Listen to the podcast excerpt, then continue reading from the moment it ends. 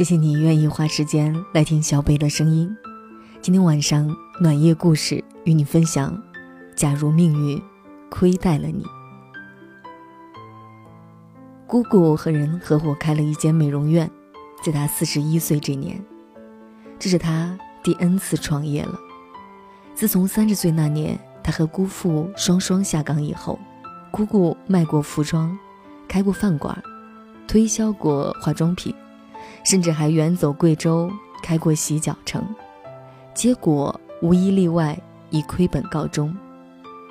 人们都说，奸商奸商，无奸不商。像姑姑这么善良老实的人，做生意怎么赚得到钱？连他本人也不忘自嘲说：“我这个人天生就不是块做生意的料。”如此折腾了几年之后。姑姑原本攥在手里的一点点存款全部打了水漂，还欠下了一屁股债。生意最惨淡的时候是和人一起在县城开服装店，店子开在新的步行街里，一串四个门面连着，看上去气派的很。当时姑姑是借了高利贷准备去打翻身仗的，谁知人算不如天算，步行街人气始终不旺，生意也跟着。一落千丈。那年暑假，我去看他，偌大的服装店只有他一个人守着。为了节省开支，连卖服装的小妹也不请了。中午吃饭时，小表妹也在。我突然懂了事，推说不饿，三个人只叫了两份盒饭。姑姑还是保持着热情的天性，一个劲儿的往我饭盒里加肉丝。自己光吃青椒了。服装店没撑多久，还是关门了。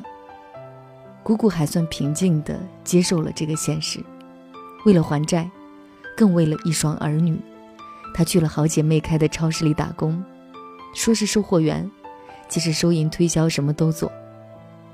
超市货物运来时，姑姑帮着搬上搬下的卸货，有时做饭的回家去了。他也帮着料理一大群人的伙食。其实他的本分只是售货，可姑姑说，都是很好的姐妹，能搭把手就搭把手，计较那么多干嘛？姐妹为人和气，见了他还是和以往一样亲热，但工资并没给他多开，过年的时候发给他和员工的红包也是一视同仁，都是一百块。姑姑的腰椎病，就是那时候落下的。毕竟，有些货物像酒水、饮料什么的，着实不轻。三十岁以前，她过的是养尊处优的少奶奶生活，哪里干过这样的重活？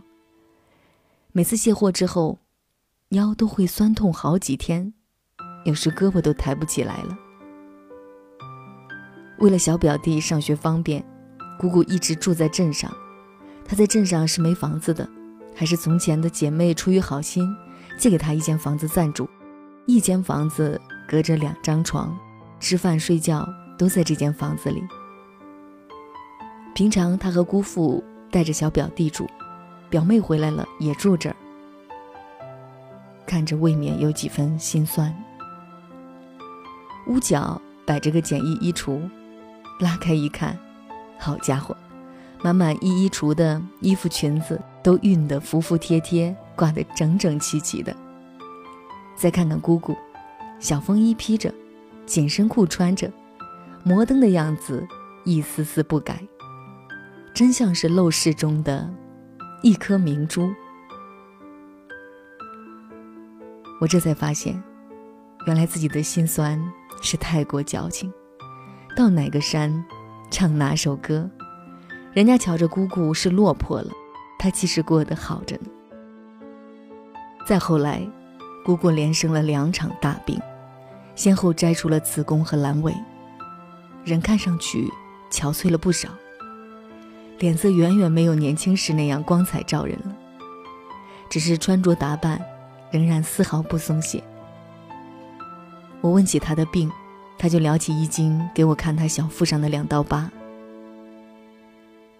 两道粉红色的疤痕，凸现在她雪白的肚皮上，看上去略有些面目狰狞。我看了眼，就调转过了头。他却开玩笑说：“这要再生个什么病，医生都没地方可以下刀了。”谁都以为姑姑就会在超市里一直干下去，直到干不动为止。没想到，事隔多年以后，他拿出多年来和姑父打工积攒的辛苦钱，又一次投身商海。当然，这次他保守多了。只是美容院的小股东，而且兼职店面看管人，每月能拿固定工资，不至于一亏到底。开美容院这个行当，还真适合姑姑。她打小就爱美，不管处于什么样的境地，都把自己收拾得光鲜体面。小镇上的人一度拿她当时尚风标，说起她来都爱叹息：“自古红颜多薄命。”姑姑薄命吗？兴许是的。从三十岁以后，命运从来都不曾厚待过她，病痛穷困，就像那两道面目狰狞的疤痕，印在了她的身上。可是姑姑既不怨天尤人，也不妄自菲薄，而是带着那两道疤痕，坦然的、面带微笑的活下去。最近姑姑加了我的微信，她仅仅读过初中，使用起微信来却并不生疏。我经常看她在朋友圈里上传一些美容养生的内容，想象着在老家美容院里温言细语为顾客服务的姑姑，心头时常会想起她劝我的话：“妹妹，人这一生啊，说长不长，说短不短，别计较那么多，什么事情都得想开点儿。”吃点亏，不用放在心上。姑姑已经四十一岁了，这两年苍老了很多，可是在我心中依然那么美丽。不仅仅是我这么认为，听说他现在还有追求者呢。姑姑的故事，常常让我想起《倾城之恋》中的白流苏。你们以为我完了，我还早着呢。这是我姑姑的故事。我还想说说一个朋友的故事。阿诗是我采访中认识的，地地道道的广东本地人。要说全中国还有哪个地方的女孩子还保留着古代女性温柔娴雅的本性，可能非广东莫属。阿诗是货真价实的靓女，人生的高挑秀丽。我生完呱呱后，她来家探我。走之后，我妈再三质疑：“你确定她真的是广东人？”在我妈心目中，广东人长相有返祖倾向，他完全想象不到广东土著中还有这样的美女。人一美，就容易恃量行凶。阿诗却完全没有这样的倾向，她气质不凶，而且还温柔的很，说起话来总是和声细语的，配上动人的微笑，真让人有如沐春风的感觉。我老公和她接触不过两三次，每次都感叹说：“想不到天下还有如此温柔的女子。”当然，参照物如果是我的话，这个标准有点低。不过阿诗的温柔可见一斑。阿诗可以说是天之娇女，出生在小康之家，父亲是医生，大学毕业后就顺利考上了公务员，又嫁了个疼爱她且前程似锦的老公。这样的生活，顺风顺水的，足以令广大女性嫉妒。我承认，尽管阿诗平易近人，有时候我还是会觉得和她之间颇有距离感。因为彼此境遇相差太远。我采访阿诗的时候，正是她人生的巅峰。那年是虎年，她的本命年，正好我们要找十对属虎的新郎新娘采访，阿诗就是这十位新娘中的一位。当时他向我描述新婚燕尔的生活，言语间不时流露出初为人妻的甜蜜。我记得他发给我的照片，穿着白色的婚纱，赤足踩在海滩上，对着老公一脸灿烂的笑。他的身后是碧蓝的大海。长久以来，阿诗给我的印象，就像这张照片一样，美的不染人间烟火。我有时想，天使落入了凡间，或许就是他这个样子。直到我也做了母亲，两个人比以前亲近了些。有时吃饭时聊起家庭，他忽然问我：“你知道我家里的事儿吧？”我懵懂地摇了摇头。阿诗想了想。终于开口说：“我老公出了场车祸，很重的车祸。”我一下子懵了。变故发生在一年前，那时阿诗刚生完宝宝不久，孩子还只有两个月，老公就因疲劳驾驶出了场车祸，车撞得完全变了形，人也撞得七零八碎，骨头飞了一地，有些都捡不回来了。老公在 ICU 里住了小半年。这期间，阿诗的妈妈也生病了，查出来居然是癌症。父亲要上班，家里家外都是阿诗一个人在忙，怀里还有个嗷嗷待哺的小娃娃。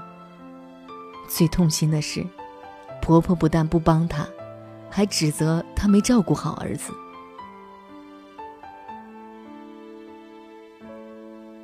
再难熬的日子也会挺过去。等到阿诗向我诉说的时候。事情已经过去了一年，老公还在住院，正在缓慢康复中，可以不用拐杖独立走动一段路。妈妈的病没有恶化，生活能够自理，宝宝也长大了，会走路，会说话，还会给妈妈倒水，疼妈妈了。我都不知道自己是怎么熬过来的。说到这些，阿诗眼圈有些发红。很快又恢复了微笑。他说：“最艰难的时候，都想过要放弃了。那些日子里，儿子就是他生命中唯一的光。我看着面前的阿诗，她还是那么靓丽温柔。我根本想象不到，在他身上曾经发生过这么大的不幸。我和他认识以来，似乎一直都是他在关心我。”工作上有什么烦恼，采访时想要找本地人，都是找他帮忙。在过去的一年里，这种状况也没有什么变化。每次我在 QQ 上和他说话，他都是事无巨细的一一解答。在他的空间里，我常常看他晒一些旅行、聚会和朋友吃饭的照片，照片中阿诗看上去开开心心的。只是比以前瘦了些。我何曾想到，在她产后暴瘦的背后，有着这样的变故。长久以来，阿诗就像一轮小太阳，向身边的人散发着光和热。这些人中就包括我。可是我居然不知道，小太阳的内心早已经燃烧成了灰烬，曾经面临着完全冷却的困境。其实也没什么了，也许是老天以前对我太好了，所以要考验一下我。阿诗说，在过去的一年里，他使出了全身的力气去努力生活，努力照顾好每一个家人，把自己打扮得漂漂亮亮的。儿子生日时，让人上门拍亲子照，把全家都安顿好了，还抽空去了次泰国。最后他发现，原来一直习惯被人照顾的他，也可以这么能干。说到未来，阿诗对老公的彻底康复并不是特别有信心。她唯一可以确定的是，不管处于什么样的境地，都让自己的生活保持正常的样子。如果我都倒下了，一家人还怎么支撑下去？阿诗掏出手机给我看她的亲子照，照片上，她抱着儿子，两个人都在笑。比起海滩上的那张照片，他的笑容不再那么无忧无虑，而是多了一些沉甸甸的内容。我怎么觉得，这些沉甸甸的内容令他的美更有质感了呢？如果你还想听的话，我还可以说出很多这样的故事：我奶奶的故事，胡穗老师的故事，小巫师姐的故事，保安小王的故事，我自己的故事。是的，我之所以会说这些故事，归根到底是为了在他们的故事中找到支撑我前行的力量。这些年来。我一直过得很不开心，有时我问自己：“你为什么这么不开心呢？”抱怨成了我的常态。只要是和我走得近的人，都听过我的抱怨。我总是想不明白，凭什么我这么努力，却一直得不到回报？凭什么人家可以轻松自在，我却要这么辛苦？凭什么不公平、不走运的事儿都要落在我的头上？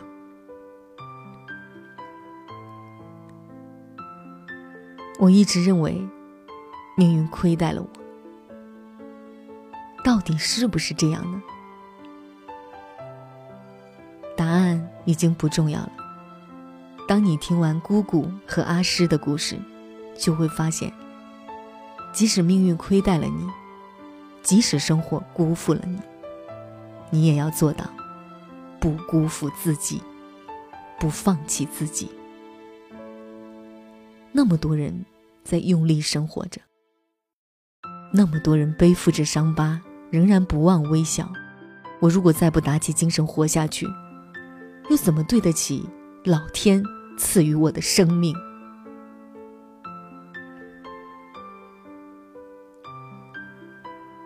人是多么脆弱。每一次苦难，都会在我们身上留下难以磨灭的伤痕。人又是多么坚强！只要苦难不足以致命，就会在泥泞中挣扎着站起来，重新出发。我们无法选择命运，我们唯一可以选择的是，当命运露出狰狞的一面时。坦然无畏的活下去。